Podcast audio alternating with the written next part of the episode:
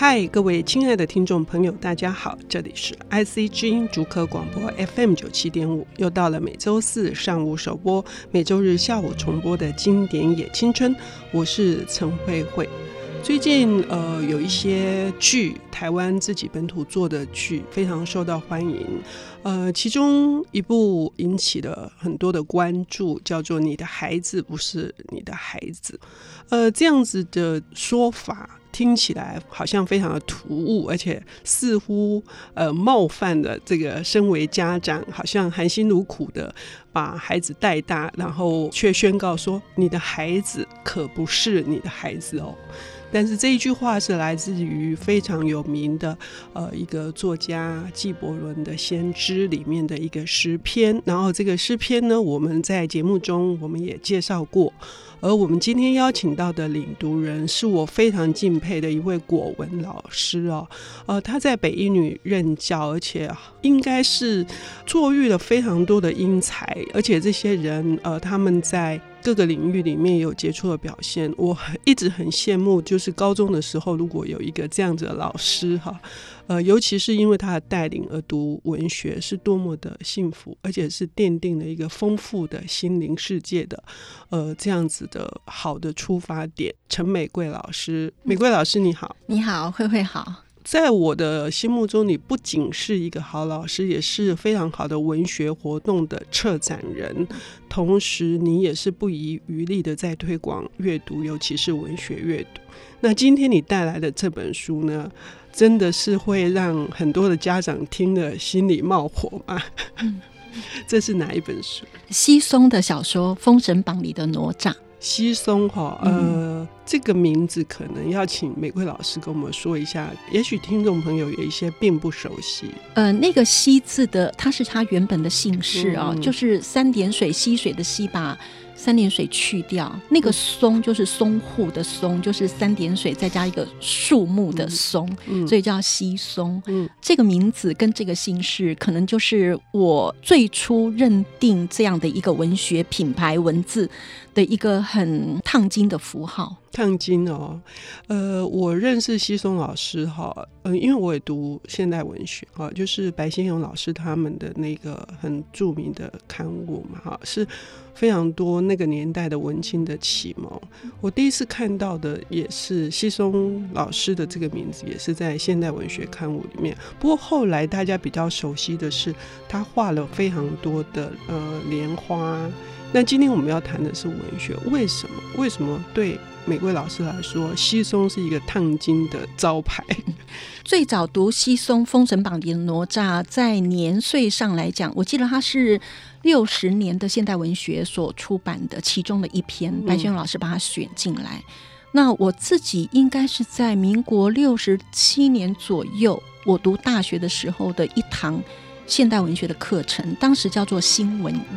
那我们是从散文进入到小说的阅读，在那个年代，好像关于白先勇、张爱玲或者是王珍和黄春明，这个都是我们课堂上在还没有台湾文学系、台湾文学所之前，那我们那个师大的新闻艺杨昌年老师所开设的课程，那是我第一次。阅读稀松的《封神榜》里的哪吒，嗯，那一直到后来，我觉得它的持续效应真的是非常的强大。我记得在那一堂课堂当中，我所读过的，当然嫁妆一牛车，或者是黄春明的《罗》，嗯，等等。我后来觉得当年的难度比较高的，应该是《封神榜》里的哪吒跟白先勇的《游园惊梦》。嗯，那《封神榜》哪吒在当时来讲，它会让我引领到一个。现代性、现代文学的一个。应该叫做它的一个结构里头去。嗯，这里面听起来是有反差的。嗯、这个反差就是说，我们比较知道的这个《封神榜》是一个、嗯、呃神话，嗯，然后里面有非常多的荒谬的，嗯、或者是突发奇想的一些、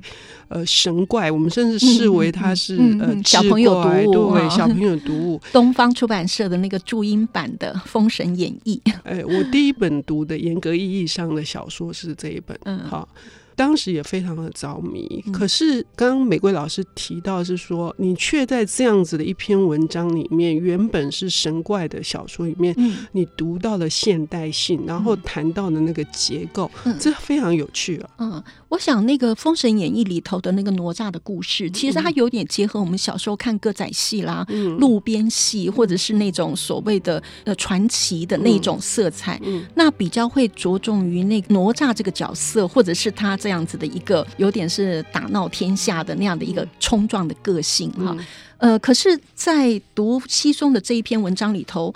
可能也是因为刚经历过青春期，嗯，所以对他的解读当中就有很多很多心里头的那样的一个探问。那个探问的话，我觉得可能同时也是我们那代。会读那个新潮文库里头，包括记得的地梁，嗯嗯嗯、那种存在的意义，跟我这个人在我作为一个生命一粒微尘，然后在这当中我的漂浮，跟我如何从这个地底下再重新冲撞出我生命的意义，然后在这个当中所遇到的。禁锢或者是一种约束不自由的感觉，我觉得在我那个年代还是戒严时期嘛，所以对那种其实没有经历过什么重大的事件，可是那种整体时代的氛围，好像在伴随着成长的那个心灵跟身体，就一直带上来了。那我真的很庆幸，就是说，其实我们遇到了文学，嗯，因为你所探索的问题或者你所疑惑的事情，可能在中西文学上啊，中文写成，或是我们读西洋翻译，或是西日本翻译小说里，都会有一点点的跟你的心灵当中的一个扣印。嗯、那这一本书，或者说这一篇小说，我之所以印象这么深刻的话，我觉得它可能不是一个外在的文字的问题，而是我自己心里头一直摸摸索索，然后一直想要现出我生命原型，或者是描绘生命原型的过程当中。它对我来讲，可能是有某一种映照的意义。呃，也就是说，在我们那个年代，哈，有各方面的限制，哈、嗯。那即使是目前我们已经早就过了戒严时期，嗯、我们号称。呃，我们当然是非常的民主，非常的自由。嗯、可是，在一个呃青春萌芽的那个时期里面，你总是还是会觉得要挣脱一些什么。嗯、而这个挣脱可能来自于对未来的迷惘，嗯、以至于可能呃你身边的大人们都为你设定你将来应该走什么道路，呃，应该要读什么样子的科系，嗯、你才会比较安全，嗯、你才会功成名就，是这样子把。你真正你说的生命的原型，你想要符合你原本的那个性格跟样子，因此而觉得有一股要蓄势待发，但是又被压制住的感觉吗？嗯，当时性格上的矛盾大概有两两方面，一种的话就是说，在世俗的规范或者世俗的期待的眼光当中，你想成为一个。我们称之为胜利组，或者是能够被称赞、被荣耀的那样的一个生命的角色。嗯，可是另外的自己心里头的话，却有很深的不以为然的生命的价值。嗯，就是你只能走出一个大人所期待的样子，而你心里头的所有的，我觉得包括三毛，他后来也会写到这一方面的，就是说他心里有一种苦。那当然，当时最喜欢用的就是为赋新词强说愁。可是那个愁，就像三毛所讲，你不要以为它不是真的。嗯、那个愁的话，可能也是在于说，我们从一个小孩子进入到大人，我们开始对自己生命当中的一个形塑，或者是一个解释、一个诠释，然后很想在这边找出一个，嗯，不是像刚刚慧慧讲的，不是大人给我们的一条路或是一个模子，然后很想在这里头呢，有自己的一个生命的样态。嗯，绝大多数的大人都会是说，我是为了你好。好，那我们听到这一句话的时候，我们现在年纪大了，我们当然也会想说，哎、嗯，我们要说出这一句话，对我们的下一辈的时候，我们要想想，我们那时候，嗯，当大人跟我们讲这句话的时候，先不要。那呃，这本西松的这个《封神榜》里的哪吒，他所描写的是他果然活出了自己的样态吗？那这是多么艰辛的一个任务，它是一个怎么样的碰撞的一个痛苦的过程？我们要休息一下，等一下回来。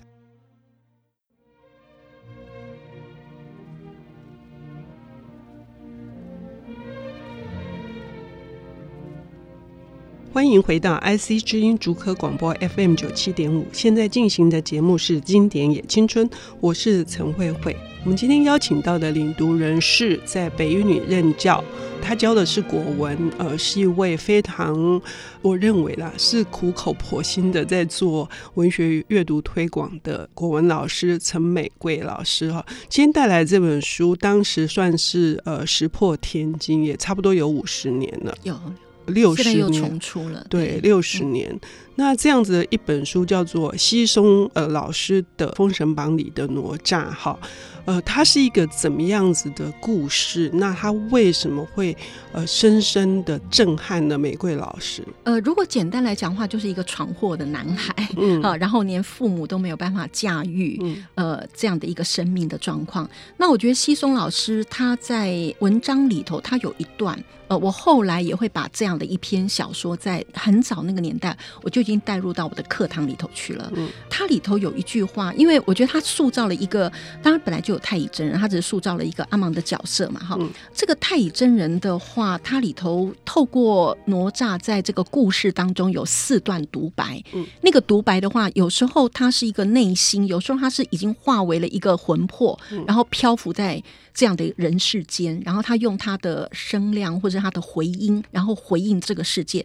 我稍微读一下，有几句话，他说：“师傅，我的出生就是一种找寻不出原因的错误。从解释开始，我就从母亲过度的爱和父亲过度的期待里体会出来，他们似乎不能正视我的存在，竭力以他们的想法塑造我，走上他们所认许的正轨。”师傅，我想世界上唯一了解我的就只有你吧？要不你怎么会不教我做任何的事，只教我在愁烦的时候多看天上的云呢？嗯、那大家都知道，我从呃大学毕业以后，我的唯一的职业就是老师，嗯、所以我在大学读完了这样的一个，读到了这样的一个小说之后，进入到我的所谓的工作职场之后。我基本上就是有点像《流浪者之歌》里头的那个所谓的摆渡人了，引渡的角色，然后或者是像西松《封神榜》里哪吒里头那个师傅的角色。那我觉得好像隐隐约约在我的任教或是在我的教育生涯当中，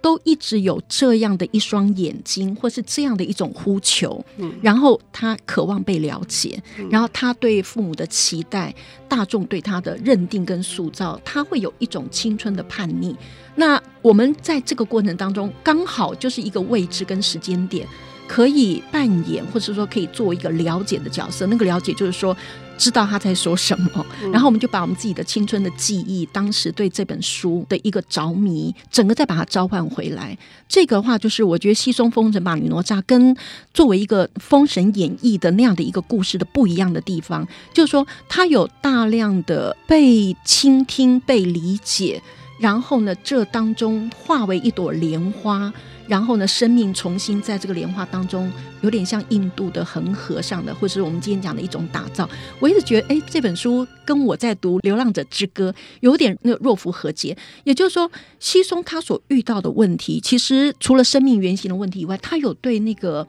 他从他自己的一个很忍弱的生命，然后所透视出来人世的悲欢，或是人世的受苦。嗯，呃，西松是后来才慢慢称之为我们称之为他是一个慈悲的这样的一个长者。可是，在他才二十多岁的时候，他创作了这本的时候。他就会对路边或者是他所遇到的一些生命当中的一个本质性的，可能是贫穷，可能是无力，可能是某一种的被剥削啦，或者是被践踏，好等等的那样的一个人世的苦恼。我觉得这也形成了他要以一些更高的思维去解读。生命，或是世界，或人生，它到底是怎么一回事？嗯，就是作为一个孩子，每一个孩子都是特别的存在。那当然，在这个小说里面，他为了使这个。哪吒他显得更加的独特，所以他力大无穷。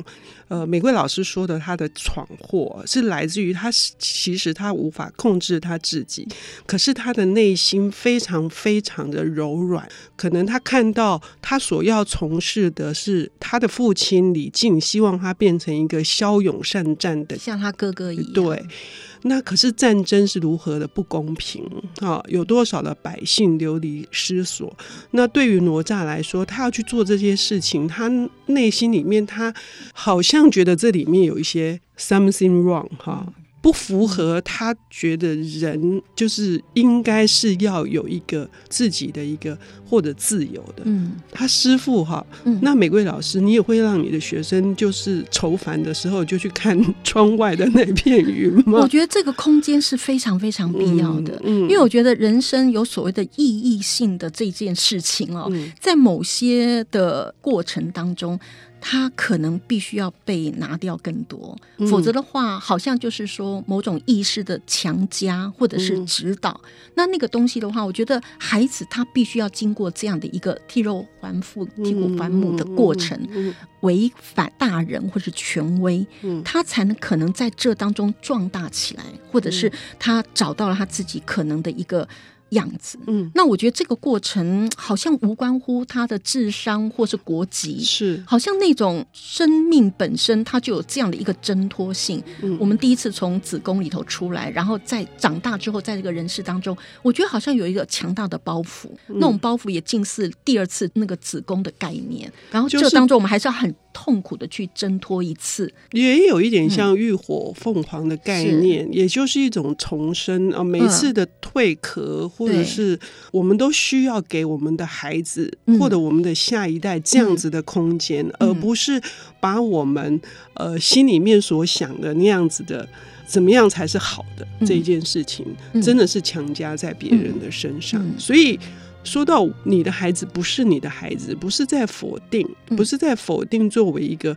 长者或家长应该要必然会有的这些关切跟关怀，可是过度也是。对，嗯，我其实还蛮喜欢他这里头有一个角色叫四盲，嗯，那就是一个残缺的外形身份，甚至用这个哪吒的眼光来看他，他也觉得他内心是不合格的，嗯、就是有一种怯懦啦，或者是有一种他觉得一切都是在他的眼中，好像就是有一种不顺眼的感觉。嗯、可是我觉得他这个稀松的处理当中，会把哪吒他自己本身，因为他出自于官家嘛，那照道理说他是一个我们今天来看起来，他是一个条件比较好的。上流阶层的 对啊，这种称之为公子嘛哈。嗯、那但是我觉得他跟四盲之间也是互为一种，嗯呃，我们内在丑陋啊，嗯、或者是内在残缺的那个部分。嗯、可是那个四盲它只是形体上用那样的一一个缺憾给你看。但是我们心里头事实上也有很多，可能包括我们的欲望，可能包括我们的一个人品上是否正直，然后这当中是不是有那个所谓的上帝组成的那个结构上的那种恶在这里头？嗯嗯、那我觉得他透过四盲这个角色，但四盲这个角色又却非常的温暖，他永远是。他的这个哪吒为一个神嘛，神明，他觉得说，就是我觉得这有点像庄子的那种感觉，就是说，他们即使形体上是一个残缺者，可是他的内心可能比我们正常人来讲，他显得更为健全，嗯啊，或者是更有更多的爱，或是更多的包容，嗯。那我觉得这里头这个一分为二的那个角色的设定，还有他最后在那个水里头把一个。年少的影子跟灵魂做一个，我们称之为，我觉得他那段写的好美，有点像林怀民的舞蹈一样。他他是用一种虚写、虚写的方式去告诉你那件事情的，简单讲就是一种残杀嘛。可是他就是用一种布巾啊，红色，他这书里头很多红色的东西，他用那种红色的生命来代表，同样我们都有那样子的一个联系。那只是我失手把你误杀或者把你解决掉的时候，我觉得有某种程度不只是。弑父弑母，有点程度是弑掉你自己，把你自己的生命做某种程度的终结。嗯，我们听玫瑰老师说到这里，就知道说，短短的一篇呃小说里面，它承载了这么多的象征，这么多的意喻哦，然后那个画面的处理，还有文字的功力，都是非常了不得的。嗯，刚刚中场休息的时候啊。中场好像我们在打球哈，就是玫瑰老师有说这一篇又会收入国文的教科书里面，是有一个版本，是嗯，那呃，今天非常的谢谢玫瑰老师，也非常期待听众朋友如果对这本书感兴趣，也可以再来看这个全新的版本，是联合文学出版的。呃，《封神榜》里的哪吒。谢谢玫瑰老师，谢谢慧慧，谢谢，谢谢。